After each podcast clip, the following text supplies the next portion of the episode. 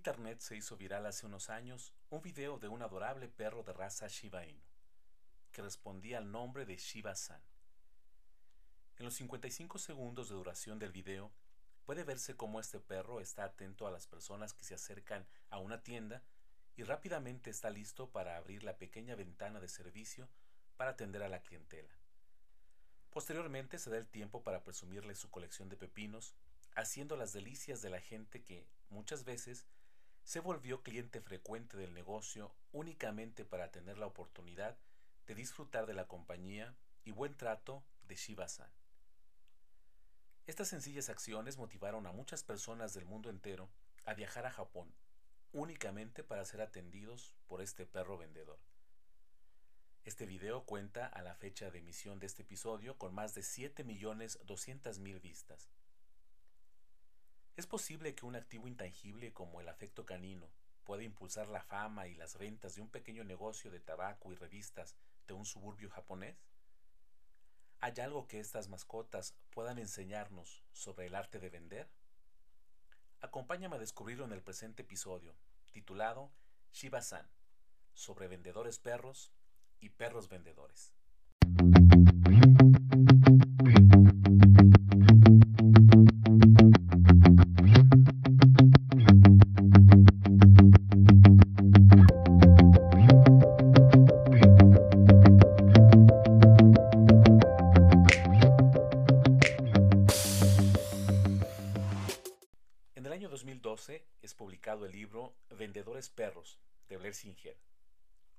Conferencista de renombre mundial y autor de otros libros bestseller como La Vocecita y El Código de Honor de un equipo de negocios exitosos.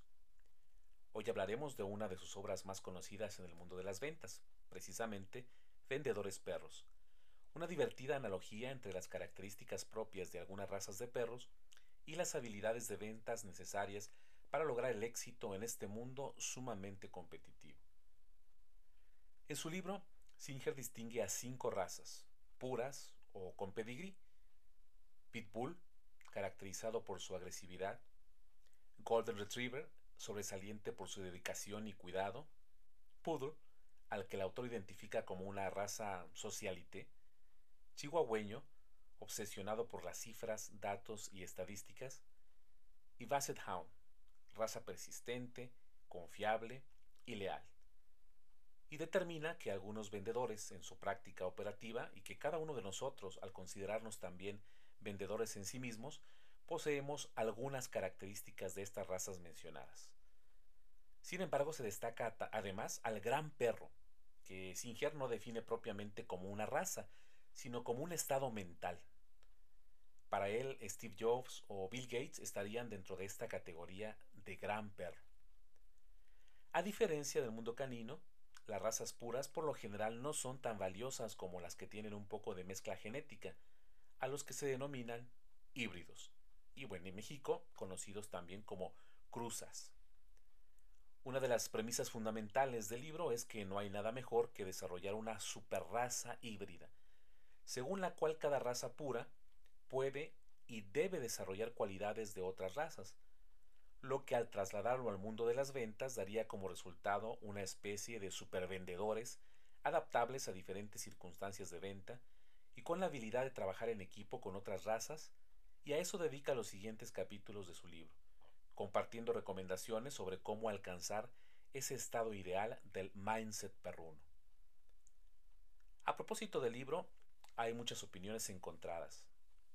Algunas listas de expertos en ventas lo posicionan como una obra indispensable para quien aspire a destacar en el competitivo ambiente de negocios que representa la venta. Otros, por su parte, argumentan que las bases para considerar al libro como una de las mejores eh, opciones en el entrenamiento en la fuerza de ventas son poco sólidas. Sin embargo, después de ver lo que un simpático Shiba Inu pudo lograr para un pequeño negocio, y es más, para todo el distrito al que pertenecía el local comercial, nos abre la mente para considerar que, después de todo, los perros seguirán siendo los mejores amigos del hombre y de los vendedores. De hecho, en el sitio web Merca 2.0, en un artículo de Osvaldo Olivas, se destacan cuatro lecciones que este caso puede enseñarnos. Nos referimos precisamente al caso de Shiva San con el que abríamos el presente podcast. Y precisamente Osvaldo Olivas, en su experiencia como comunicador y mercadólogo, nos comparte que hay cuatro elementos a destacar. Primero, con una buena idea, cualquier negocio puede cobrar fama. Y es que en realidad Shiba-san no completaba un proceso de venta como tal. En realidad Shiba-san era un atractivo en el cual las personas se acercaban a esta tienda, a este pequeño local comercial, y él hacía todo ese proceso de recibimiento. Obviamente no podía recibir eh, dinero por el intercambio, ni mucho menos llevaba los productos específicos que cada cliente quería. Sin embargo, esa atracción y esa posibilidad de ser atendidos de una manera diferente abrieron la ventana de negocios para este pequeño local comercial de Japón, que fue replicado después en muchos videos. También puede distinguirse precisamente perros de esta misma raza en situaciones similares y en diferentes localidades, sobre todo en estos países del continente asiático. Alguna lección. Segunda lección, la número dos. Los consumidores aman a los animales propiamente y en especial las mascotas son un reflejo de esto. Además de que no es raro que muchos equipos de fútbol, el, identificador o muchos equipos de diversos deportes, el identificador de cada uno de ellos, pues lo represente un animal. Águilas, osos, pumas, jaguares, por mencionar solo algunos. Tercera lección. El dinero no es clave para el éxito, sino el servicio. Bueno, y Shiba-san se volvió en un atractivo global. Podía hacer llegar a personas de diferentes partes del mundo. Muchas personas subían estos videos a su canal. Estaban obsesionados por conocer a, esta, a este animal y, ser atendidos por él. Eh, y en realidad eh, el local, como puede verse en el video, no tiene nada de particular. No tiene una oferta diferente a los demás. Simplemente la presencia de Shiba-san. Y número 4. Los pequeños negocios sí pueden sobresalir. Y esta es una prueba de ello. Lo importante estribaba en esa innovación, en esa atención diferente que a través de esta mascota y seguramente previo a un entrenamiento interesante, hacía las delicias de la clientela que llegaba a este local comercial. Por cierto, el video lo dejaré referenciado en la descripción del presente podcast. Y uno de los canales donde se puede ubicar eh, esta descripción que al inicio escuchábamos es precisamente el de Miki Kotevsky. Él es propietario del canal precisamente donde se aloja el video de Shiba-san, el que mencionábamos al inicio de este episodio. Y encontramos también actualmente, si ustedes pueden visitarlo en, el, en la dirección que voy a compartir con ustedes en la descripción de este video, podrán encontrarse además el video en sí, que es muy breve, hablábamos de 55 segundos, menos de un minuto, aunque podrán encontrar también diversidad de videos en, otros canales, además del de Miki Kotevsky. Eh, en el de él, de manera muy especial, encontramos dos actualizaciones relacionadas al propio tema de Shiba-san. En la primera, que fue realizada el 4 de noviembre de 2015, informa que la tienda donde atendía Shiba-san había cerrado y que nuestro canino amigo disfrutaba ya de una merecida jubilación.